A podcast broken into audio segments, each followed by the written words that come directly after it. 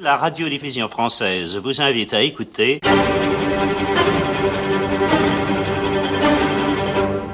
La guerre de 30 ans, 1618-1648. Aujourd'hui même, des années de guerre finissent. C'est aujourd'hui. Oui, ce soir, 24 octobre. Les traités seront signés en Westphalie. Oui, madame. Le royaume entier devrait être un tédéum. Je vous avais promis la paix. Je vous en apporte le premier enjeu. Je vous promets maintenant de rassembler tout ce qui s'échappe, ma reine. Anne d'Autriche et le cardinal Mazarin, et oui, la France en a été, même si ce fut tardivement. Le 24 octobre 1648 sont signés les traités de Westphalie. Une paix bienvenue, fruit chèrement acquis de 30 années d'une guerre débordante de misère, écrira le poète Schiller. Une guerre interminable, un labyrinthe de cruauté. Les Allemands, qui en furent les principales victimes, la considérèrent longtemps comme la Grande Guerre. Paradoxalement, cette année 2018, on commémore et la fin du premier conflit mondial et le début, en 1618, d'une guerre qui a fini par concerner toutes les puissances d'Europe. Née d'un conflit institutionnel dans le Saint-Empire romain germanique, elle a pris de suite une tournure religieuse qui empêcha sa fin. Tour à tour s'y sont engagés les Danois, les Suédois, les Français, les Espagnols, etc. Les seuls à rester à l'écart furent les Russes et les Ottomans. La paix de Westphalie en 1648 constitue une date capitale dans l'histoire de l'Europe. Il fallut, pour y aboutir, d'interminables conciliabules. Les uns dans une ville catholique, Münster, les autres dans une ville protestante, Osnabrück. Ce fut une paix de religion qui transforma profondément le Saint-Empire. Ces souverains pouvaient choisir leur religion et leurs sujets n'étaient plus alors obligés d'appartenir à la même religion qu'eux. Ce fut une paix territoriale. La France y gagna par exemple l'Alsace. Ce fut une paix internationale. On a souvent dit qu'après 1648, la guerre était enfin clairement définie. Elle était de l'unique responsabilité des États qui seuls pouvaient la déclarer à d'autres États. Un équilibre naquit pour longtemps où le Saint-Empire, qui avait perdu une proportion énorme de sa population, gardait un rôle de régulateur. La République fédérale d'Allemagne s'inspira plus tard de son modèle. Est-il besoin de rappeler que la Prusse d'abord, puis le 13e, le Troisième Reich l'avait pourtant considéré comme un repoussoir. Dans l'histoire de l'Europe, les traités de Westphalie ont été autant détestés qu'ils ont été salués.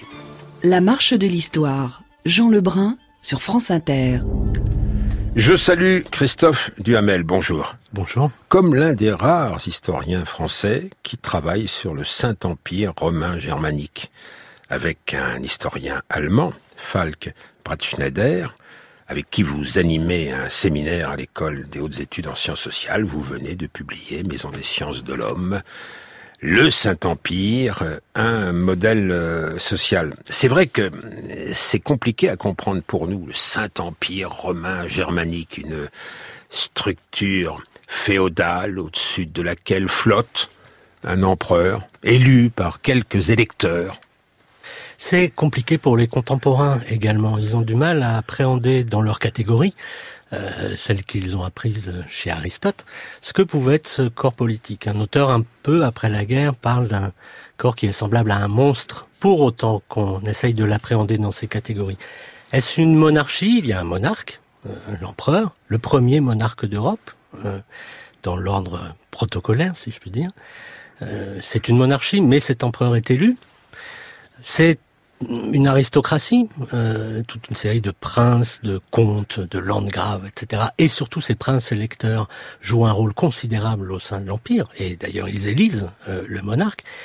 Ça n'est pas vraiment une république, mais pour, pourtant certains aspects euh, de ce qu'on nomme, ce qu'on comprend alors comme république, comme démocratie, sont présents. Ainsi, un sujet peut, auprès des deux tribunaux d'Empire, se plaindre de son prince, l'accuser pour déni de justice, par exemple. Parce qu'il n'y a pas un droit unique, mais il y a euh, des possibilités juridiques de, de recours. Les pouvoirs du souverain l'empereur sont très bornés. Les pouvoirs de souverain sont très bornés. Les innombrables princes et autorités territoriales, les villes libres, les princes, les comtes, tout ce dont je viens de parler, ont un pouvoir très fort et souvent le, pouvoir de, condamner, de condamner à mourir, de condamner à, être banni.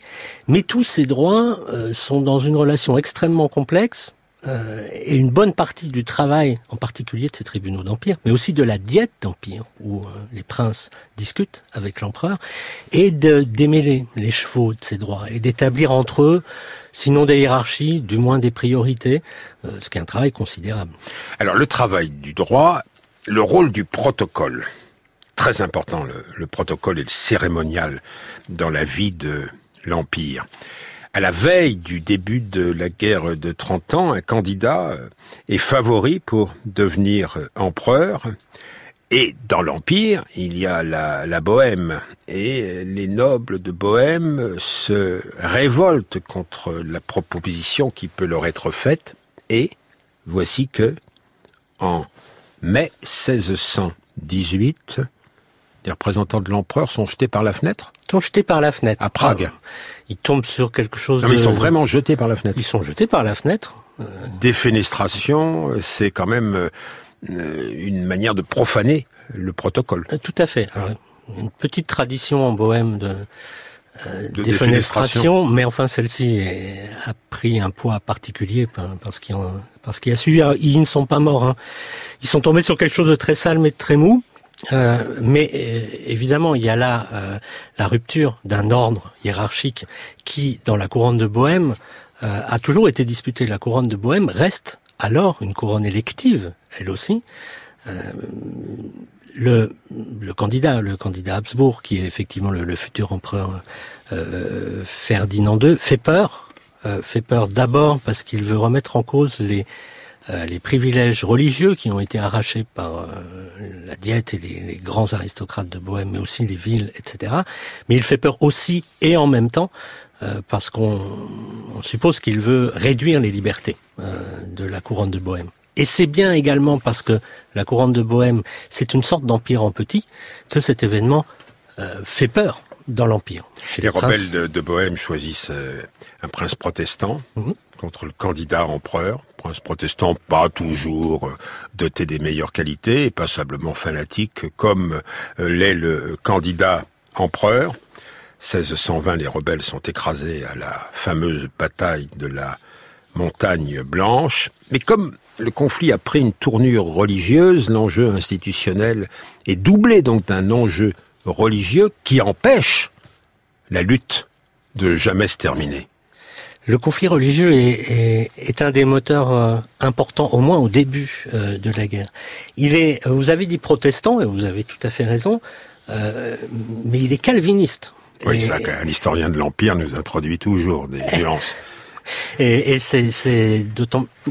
Les calvinistes et les luthériens sont les meilleurs ennemis du monde. C'est vrai. Et ça introduit une complexité supplémentaire. Les calvinistes ne sont alors pas reconnus en droit d'empire. Les luthériens, si. Mais il y a des princes calvinistes. Et ces princes euh, sont princes. L'un d'entre eux, celui qui vient d'être élu, euh, enfin avant la Montagne Blanche, euh, est un des premiers électeurs de l'empire. C'est toute cette situation très compliquée qui, depuis quelques décennies, menace la paix de l'Empire déjà et menace cet équilibre à la fois institutionnel et religieux. Donc en effet, l'aspect religieux est très important. Je vous propose d'entendre le point de vue de l'empereur qui va finalement pouvoir se maintenir et puis euh, ensuite euh, celui d'un observateur de, de village qui les années passant va devenir fossoyeur. Ah, ces religions. Une seule peut être vraie. Alors pourquoi ne pourrions-nous pas supprimer les autres et tout irait bien ainsi? C'est justement pour cela qu'on fait la guerre. Il faut agir avec raison. Offrir des preuves irréfutables, mais pas des actes de violence. Oh, quand l'unité sera rétablie, je ferai une grande et superbe fête. Alors je proclamerai la vraie foi partout dans le monde entier. Et tous seront heureux.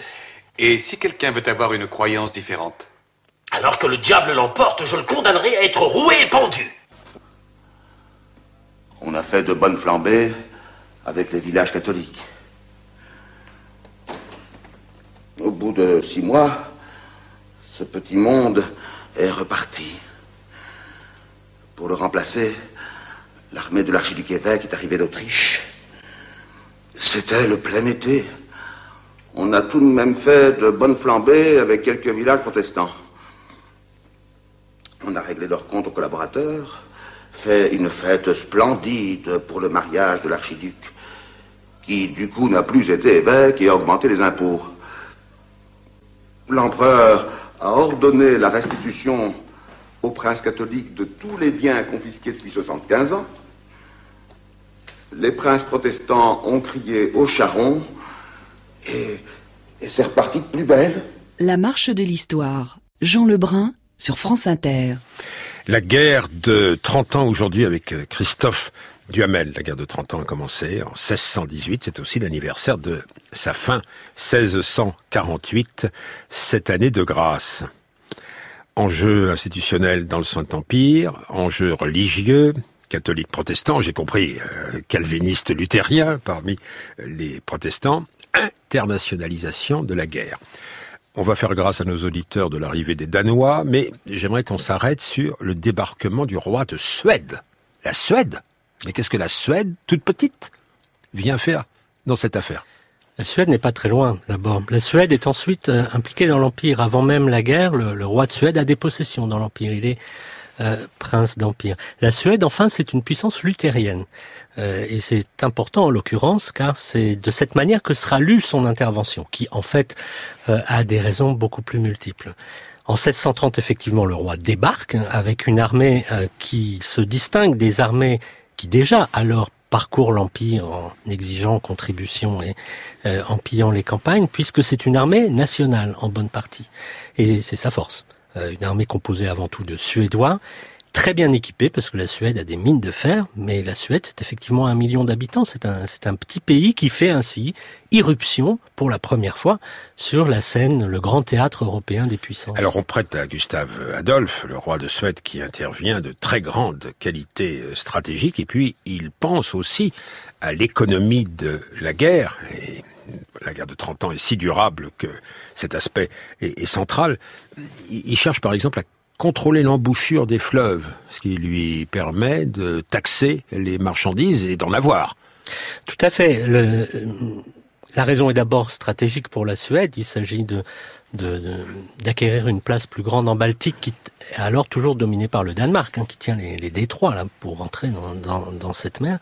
Il s'agit également, et c'est toujours le problème pour toutes ces armées, de vivre sur le pays. Euh, les Suédois, de ce point de vue-là, sont particulièrement bien organisés. Un certain nombre des, des sacs, ou plutôt des, des contributions, des... Euh, des occupations des Suédois dans certaines villes passent euh, à la postérité pas en bien. Munich, par exemple, sera occupé par les Suédois, il perdra une bonne partie euh, de ses œuvres d'art. Les Suédois ont particulièrement bien développé cette capacité à vivre sur le pays. Mais enfin, on dira euh, qu'en matière stratégique, Gustave Adolphe, en revanche, est très inventif, le mousquet par rapport à la pique. On pourrait faire tout un développement là-dessus. Euh, la cavalerie euh, légère, équipée de pistolets, euh, voire de carabines. Bon, je, je, ne citerai qu'une innovation parce qu'elle elle rappellera peut-être certaines scènes qu'on a vues dans des films qui dépeignent les guerres de l'époque moderne. La salve, la double salve, où un rang est à genoux et un rang est debout, c'est une innovation de l'armée suédoise euh, qui était particulièrement bien équipée, en partie parce qu'on disposait de fer, qui n'est pas... Plus tard, le grand poète allemand Schiller hésitera, euh, quand il écrira une immense tragédie sur la guerre de 30 ans entre le personnage de Gustave Adolphe et le personnage de Wallenstein. Wallenstein, Wallenstein qui est la grande figure... Il choisira euh, comme euh, personnage titre.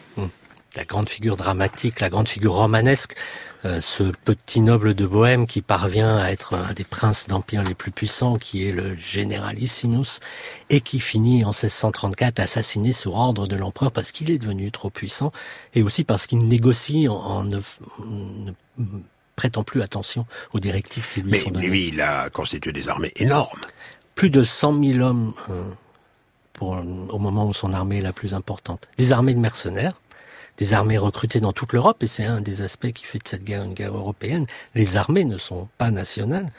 euh, et une capacité d'organisation lui aussi. Euh, il était à la fois généralissime des armées impériales, il était euh, trésorier payeur des, des, armées, et il était créancier de l'empereur. C'est aussi pour ça que l'empereur se méfiait de lui. Il a même fini par être amiral, ce qui est un peu surprenant quand on voit aussi tu Vienne, Prague, etc. Euh, et qui a entraîné euh, un peu de soupçon de la part des puissances maritimes. Que, pourquoi l'empereur se mettait-il à nommer un amiral Donc quelqu'un effectivement de, très important. Et dans une certaine mesure, le symbole de cette guerre d'entreprise, on dit guerre de mercenaires, disons guerre d'entrepreneurs, euh, qui vit son champ du cygne pendant la guerre de 30 ans. Alors on isole dans la guerre de 30 ans, il faut faire un peu de périodisation pour euh, rendre les choses moins obscures, une période de grande bataille, 1631 Brettenfeld, qui met fin au succès catholique, c'est un succès notamment euh, suédois. Le roi de Suède va mourir dans une bataille l'année suivante. 1631-1634, c'est la date butoir de cette période des grandes batailles, et là les Suédois perdent leur réputation d'invincibilité. Mais ces grandes batailles euh, ne résolvent pas, quel que soit leur résultat, les grands enjeux politiques qui demeurent. Elles ne résolvent rien, elles jouent un rôle. Euh, les uns et les autres gagnent, perdent, perdent, gagnent. La liste des batailles de la guerre de 30 ans euh, est désespérante pour qui espère voir un vainqueur. Elles jouent un rôle, par exemple, à la fin, dans les négociations. Il y a retour des grandes batailles, 1645, Yankao, 1648 sur Smarshausen. Mais effectivement, cette guerre n'est pas avant tout une guerre de bataille. Les armées quand elles arrivent à dépasser 100 000 hommes, c'est des armées immenses. Elles sont au départ beaucoup plus petites. C'est avant tout une guerre où il s'agit de survivre plus longtemps que les autres, de conserver son armée, de l'épargner. Wallenstein n'aime pas euh, livrer bataille. Il s'arrange pour ne pas le faire. Et l'essentiel se joue ailleurs. L'essentiel se joue dans la capacité à financer euh, ces armées plus qu'à les employer. C'est pour ça que les lignes vont, après la fin de la période des grandes batailles, se brouiller et qu'on va entrer dans une cruauté peut-être encore plus avancée, l'ensauvagement du Saint-Empire romain germanique et de l'Allemagne, notamment dans le sud de l'Allemagne. Ici, extrait du documentaire qui vient de passer sur Arte, intitulé L'Arche de Fer, qui est toujours disponible en replay. Vous n'avez pas la télévision, mais enfin, vous pouvez, euh, pendant une semaine encore, le voir sans difficulté. Il est construit à partir du journal d'une aubergiste, Barbara Zeller, qui, dans un premier temps, croit à une bienveillance des Suédois. Vous avez déjà déçu ses espérances. Et puis, euh, on entendra ensuite, ça s'impose, un extrait de Mère Courage.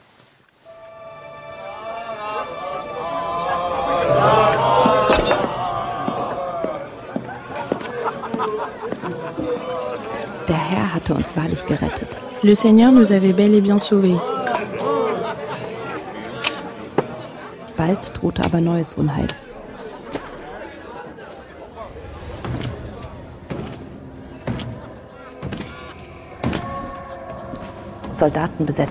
Des soldats qui occupaient la ville. Leurs armes nous faisaient peur, plus encore leur origine d'un lointain pays étranger, la Suède. Bière, s'il vous plaît. Pour moi et pour mes hommes. Volontiers, bienvenue.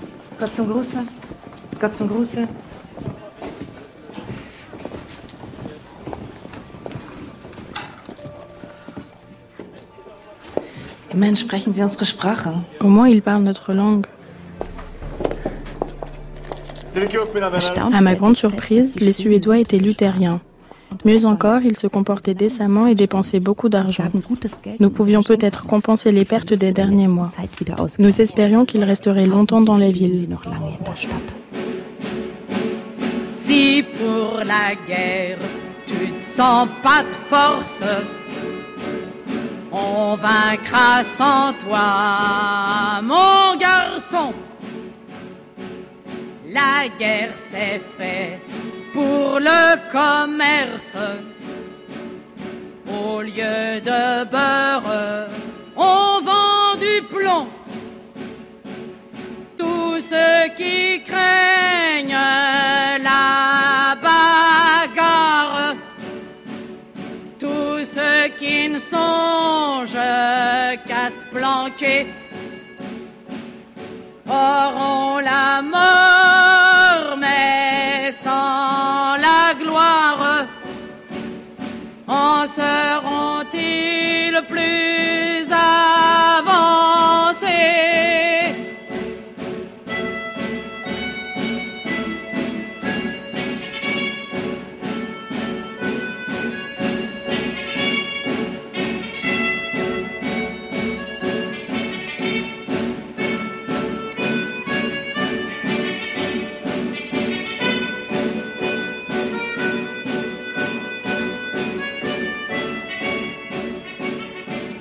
Grande Germaine Montero dans Mère Courage. Mère Courage, inspiré par un récit euh, ancien, quasi contemporain de la guerre de 100 ans, de 30 ans, pardon, celui de Simplicimus.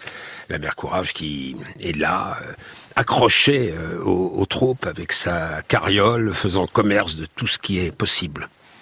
Ces armées, effectivement, c'est des vraies villes sur roues qui doivent se déplacer constamment, qui doivent vivre sur le pays et qui sont suivis de ce qu'on appelle en allemand un tross, c'est-à-dire précisément du commerce, du bétail aussi. Euh, il faut bien nourrir ces soldats et on emmène. Ça sera d'ailleurs euh, la guerre de 30 ans qui a aussi des conséquences économiques qui ne sont pas toutes négatives, est aussi un moment où le commerce des bestiaux à travers tout l'Empire se développe. Oui, mais enfin, ça développe aussi les épidémies. Ça développe considérablement les épidémies qui seront sans doute la première cause de décès, en particulier la peste, c'est une peste noire, euh, connaît alors une de ses, de ses pires résurgences, euh, dans toute l'Europe d'ailleurs. Ce qui est extraordinaire, j'ai cité Schiller, euh, Brecht, Mère Courage, mais c'est que dès l'époque, on a cherché à raconter ce qui était si difficile à raconter tant c'était violent.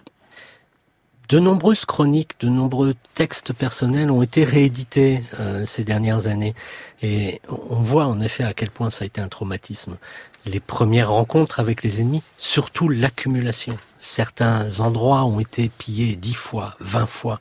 Des villes ont été comme Mayence par exemple a été occupée par les Suédois, puis par les troupes impériales, puis par les troupes françaises. À chaque fois, il faut payer des contributions, il faut négocier pour ne pas être complètement détruit. Certaines villes ont été rasées, comme Magdebourg en 1631. Euh, Tout cela a créé vraiment un traumatisme fort, qui se retrouve effectivement dans de nombreux textes et qui donne toute sa valeur à la paix euh, et à la manière dont ensuite... Euh, on n'en est pas encore là.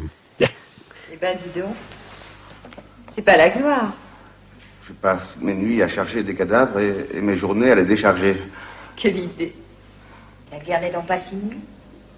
Elle dure seulement depuis 18 ans. Mais alors, les Suédois victorieux En trois mois, ils ont conquis tout le pays. Dans l'ordre et la discipline. Hein Au lieu des lapons annoncés, on a vu rappliquer ici toute la racaille des anciennes armées. Les paysans ont dû apprécier. Ils ont tué un officier suédois. Un Suédois de Berne, la répression a été terrible. Dans le Shingo, on a enfermé hommes, femmes et enfants dans les églises. Et on y a mis le feu. Autant de bouches en moins à nourrir Oui.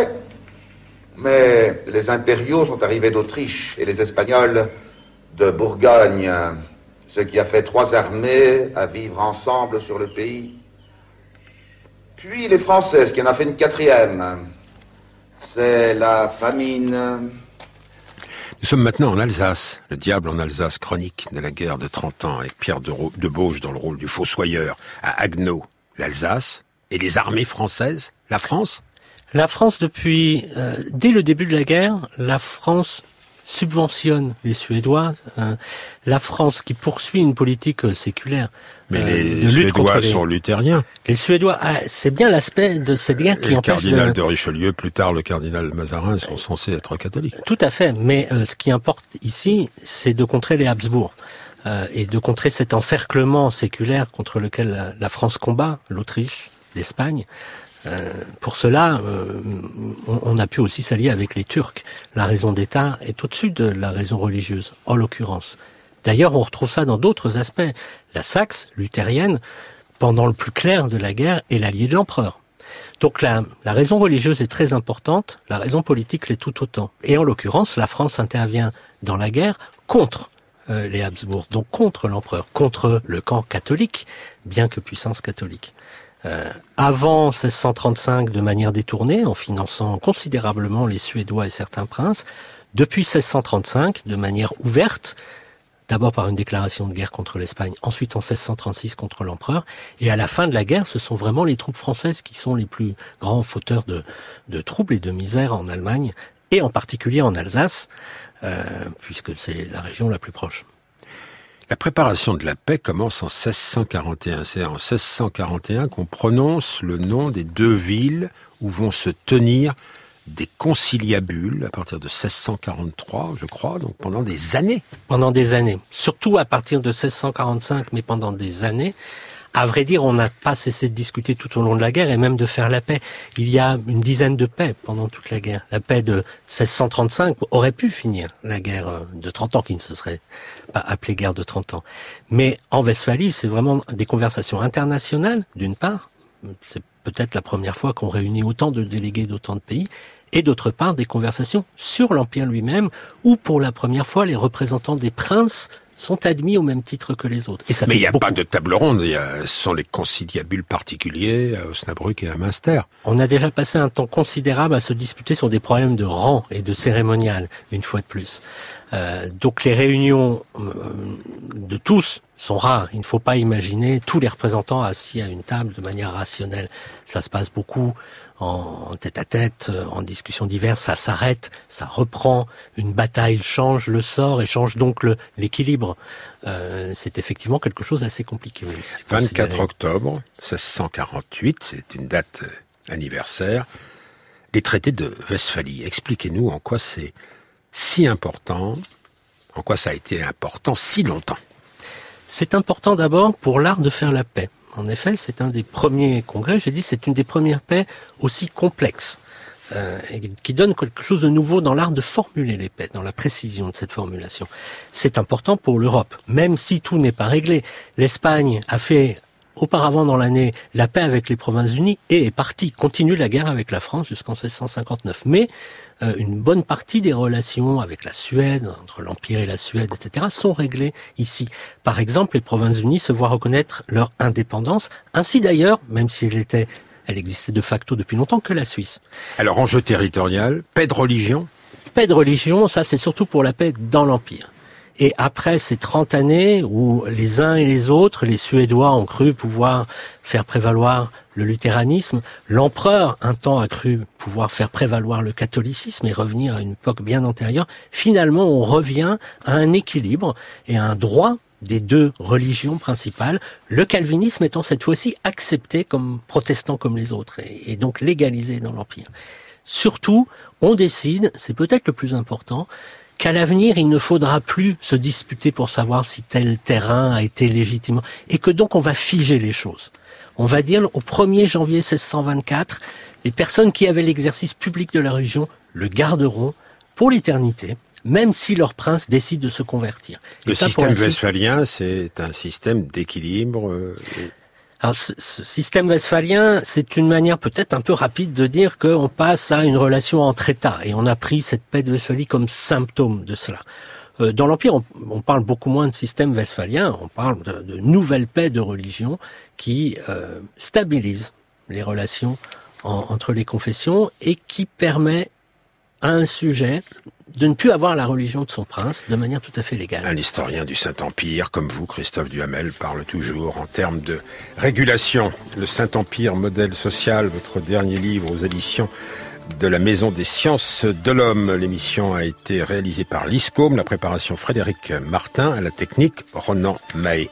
Et euh, chez vous, nous, on n'a pas hésité, Mathieu Vidard, à parler de la guerre de 30 ans en 30 minutes. Chez nous, le Big Bang On va faire de l'histoire bah, en 13 milliards d'années, un petit peu plus. Hein, voilà. on va étudier cette théorie, le modèle du Big Bang. La tête au carré dans quelques instants.